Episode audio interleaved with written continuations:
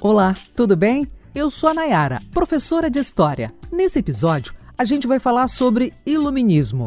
Ou seja, eu vou explicar os princípios do pensamento iluminista, as principais ideias, os pensadores e o despotismo esclarecido.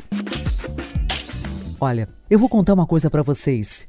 Como eu gosto de falar sobre iluminismo eu acho um dos assuntos mais importantes e significativos de se estudar na segunda série do ensino médio. O Iluminismo foi um movimento social, intelectual e filosófico da Europa no século XVIII, que vai criticar o antigo regime. Ele vai questionar o poder dos reis absolutistas. É a razão se sobrepondo à fé, ou seja, a razão proporcionando conhecimento, compreensão e uma nova ordem política na Europa.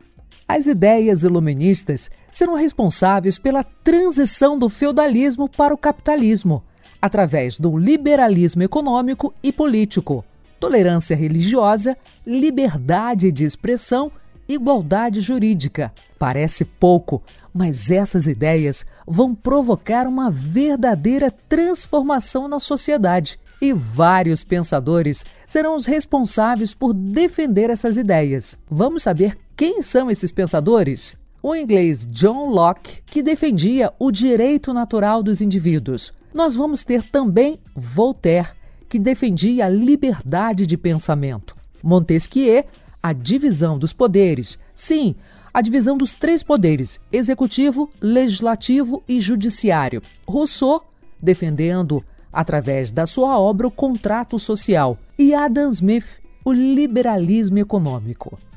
Também tivemos, neste período, o despotismo esclarecido, que foi uma forma que os estados absolutistas tentaram colocar em prática alguns princípios do iluminismo, como a educação pública, por exemplo.